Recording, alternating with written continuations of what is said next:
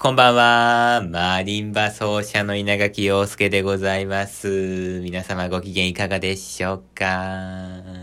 稲垣陽介はご機嫌ですよ。今日はですね、久しぶりにテレビで相撲を見ました。いやー、やっぱ楽しいね。あのね、毎場所必ず見てるんだけど、今場所はね、全然見る暇がなくて、先週までね、本番の準備で忙しくて、本番終わったらぼーっとするのに忙しくて、はははは。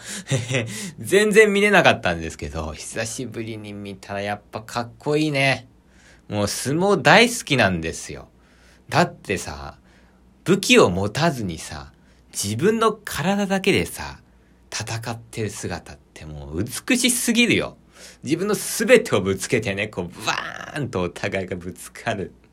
あれがもう大好きだね。もうあの、正々堂々とやってる感じっていうのがたまらないですよ。また今場所面白いんですよね。あの、言ったら横綱が休場してて、で、大関もね、貴景勝が3敗かな ?3 敗にいるんだけど、そこの他もうみんな負けちゃってるからさ。あの、もう、一体、平幕とか、そういう人たちが優勝争いにこう、絡んでてね。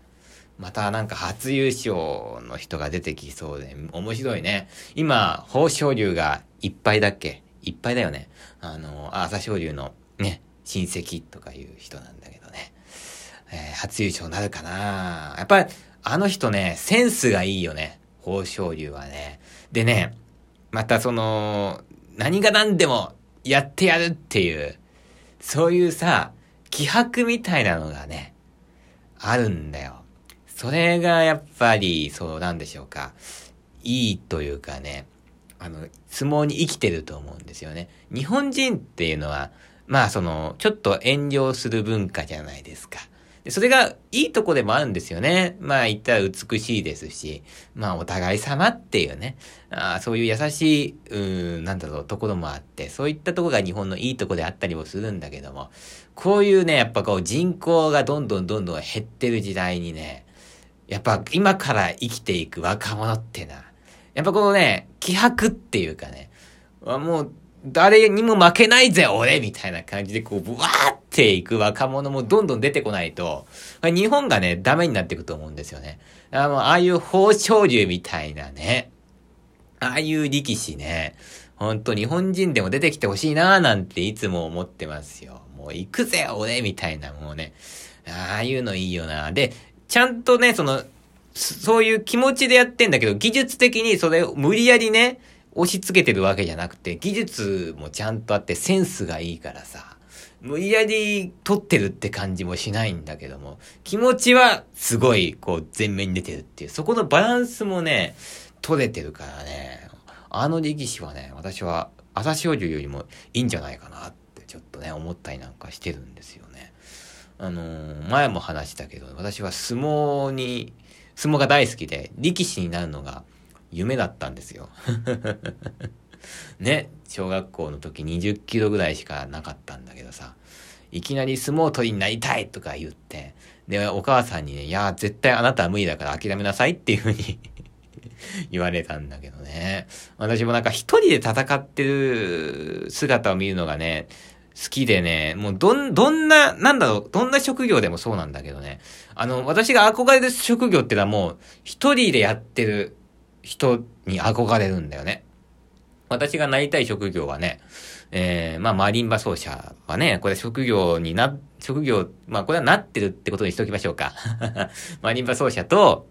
あと憧れてんのは相撲取りでしょで、あと落語家。で、大神楽曲芸師。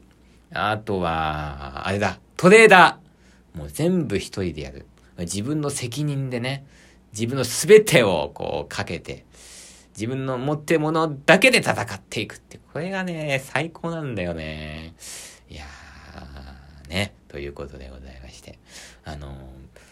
まあそんな、えー、私が相撲が大好きだという話をね、したわけなんですけども。今日はちょっとね、もうちょっとラジオ話しましょうかね。あのー、まあ、単独公演が日曜日に終わりまして、で、おとといのラジオからですね、えー、単独公演で演奏した曲目を一曲一曲紹介しておりまして、えー、今日はその続きをやりたいんですけど、まあ、おとといは、3曲目まで話したんですよね。全部でね、えー、っとい、いくつ弾いたのかな ?1、2、3、4、5、6、7、8、9、10、10、曲か。10曲弾いたんですけども、えー、1曲目が愛の喜びでしょ？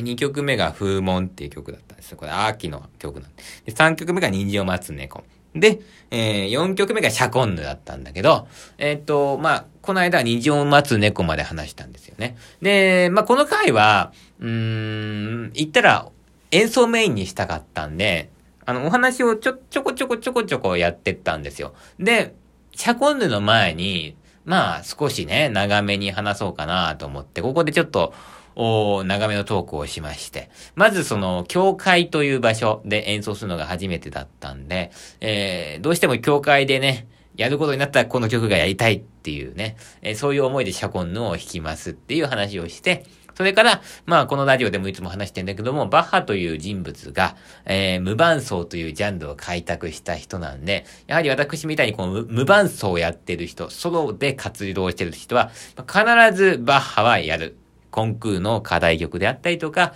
えー、まあ、試験の課題曲になったりしていて、バッハは必ず、まあ、勉強するし、私の場合はもうね、ソロを開拓した人ってことで、やっぱバッハの無伴奏っていうのはこう、憧れる、えー、そんな作品なんだって話をしたんですけども、まあ、言ったらね、まあ、去年のね、えー、12月ですか、12月にバッハの無伴奏チェロ組曲全曲演奏会っていうのを私やってまして、そこでの、まあ、漫談でもその、無伴奏を開拓したっていうね、バッハが。そういう話をしてるんですよ。で、まあ、今回も、にも、今回の、まあ、あの、何ですか、会にも、その、全曲演奏会に来てくださったお客さんが、えっ、ー、とね、5人ぐらいかな。5人はいなかったかな。まあ3、4人かな。それぐらいまああの、来てくださったんで、で、やっぱね、同じ話はね、しない方がいいんですよ。だけど、やっぱこの、バッハの無伴、バッハが無伴奏を開拓した。だから私は、このバッハという人物、憧れてる、うん、本当に尊敬してるっていう、そういう話はですね、やっぱりね、初めましての方には伝えたいわけですよ。こういう時どうするかっていうと、同じ話題をする時でも、例え話を変えるんですよ。で、今回は、まあ、あの、教会での演奏会ということだったんで、これね、あのちょっと、バッハの時代のオルガンの話をしたんですよ。で、バッハもまあ、オルガン奏者だったんですけども、その当時のオルガンの役割っていうのは、やっぱり歌ほどではなかったと。で、まあ、それどういうことかっていうと、まあ、音楽っていうのは、あグレゴリオ聖歌という、まあ、教会のお祈りの歌から生まれていて、で、やっぱこう、楽器と歌だったらどちらが大切にされていたかっていうと、ずっと歌の方が、えー、まあ、地位が上だったわけですよね。で、まあ、当時、バッハもオルガン奏者をしていたんですが、えー、そこでなんかの演奏では、例えば教会で、まあ、賛美歌の伴奏するときっていうのは、あのまあ、前奏をオルガンで弾いて、歌が始まったら、オルガンはね、ストップするんですね。で、歌だけこう目立たせて。で、えー、また歌が終わったら最後構想を弾いて、えー、終わるという、まあ、そういう、まあ、言ったら、楽器は添え物みたいな感じの、まあ、扱いだったんですけども、まあ、そういうね、えー、歌が素晴らしいというふうにされていた時代。今ではもちろん両方とも素晴らしいですよ。歌も楽器も素晴らしいですけど、当時はまだそうでなかった時代に、やっぱりこう、一つの楽器に、こう、特化した、一つの楽器にスポットを当てた無伴奏の曲を書いた。これやはりね、画期的なことだったんですよっていう話をしたんですね。で、ああ、結構これ話の、受けは良かったと思いますね。で、その後に、ちょっとシャコンヌっていうのは変奏曲で書かれていて、で、まあ、変奏曲っていうのは、あのー、まあ、一つの主題をもとにそこからね、作曲家が装飾していくと。だからまあ、主題は一つなんだよと。だから、バッハがどれだけ多彩なね、えー、なんでしょうか、表現をされてるかというか、えそんなところもね、こう、楽しみながら、まあね、えー、聞いてくださいみたいな感じでお話をして、で、シャコンヌを弾いたんですよ。ほいでね、やっぱりね、教会でシャコンヌっていうのはやっぱりいいですね。あの、場所って大事だなって思いました、まず。あの、あとね、教会に来てくださってる人っていうのは、基本的にね、厳かな空間に慣れてらっしゃる人なんですよ。あのー、まあ、礼拝なんかにこうね、行くと、まあ、1時間半とか、まあ、お祈りをしてるわけじゃないですか。だから、特にこう、なんでしょうか、こう、おとなしく座っているっていうことに、まあ、いや、なんだろうな、苦痛を感じない方っていうかね、当たり前、それが日常なんですよ。だからね、本当にね、あのー、もうじっくり聞いてくださって、いいなって思いましたね。こんなにこうなんかね、あの、聞いてくれてるっていうね。別にこう、それがそれしかもなんか、無理やり聞かされてるんだよっていう感じがなくね、あの、聞いてくれてる感じがあって、ああ、これ、それ初めての体験だったんで、やっぱりね、やっぱりどうしてもちょっとこう、うん、やっぱりいい音楽聴いてんだけども、ちょっとね、まあ、ごそごそしたいっていうかね、なんだろう、あんま、あんまりこう、静かな空間に慣れてないとかね、そういうのって分かっちゃうんですけど、いや、そういうのがなくね、ほんと、いいですね。ああやってじっくり聞いてくださると、すごい嬉しかったです。で、ここで初めてね、あ、今日のお客さん、これはいけるなと。じっくりやれる曲もね、やっていいんだなっていうこと初めて気づいたんですけどもね。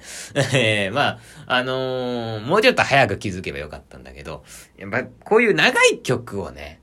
バンって出してみないと、どうしてもお客さんってつかめなかったりするんですよ。そういうの長いの出して飽きちゃったら、あ、壊れちゃった、うん、違うなって思ったりもするしね。えー、だからね、まあ、難しいとこなんですけども、えー、とってもじっくり聞いてくれて。あとね、やっぱり会場のお客さんの中にはね、クラシックが好きっていう方もたまにいるんですよ。少人数ですよ。少人数なんだけど、まあ、ちょこちょこいて、やっぱそういう人に、後から、あの、言われるのは、こういうシャコンヌとかね、こう、やっぱ、クラシックの比較的しっかりした曲をやるとね、それが一番良かったって喜ばれるんで、こういうしっかりとした曲もね、あのー、演奏会の中にはね、やっぱやっていくべきだな、なんていうふうに思ったわけでございます。さあ、えー、今日はたくさん喋りました。また明日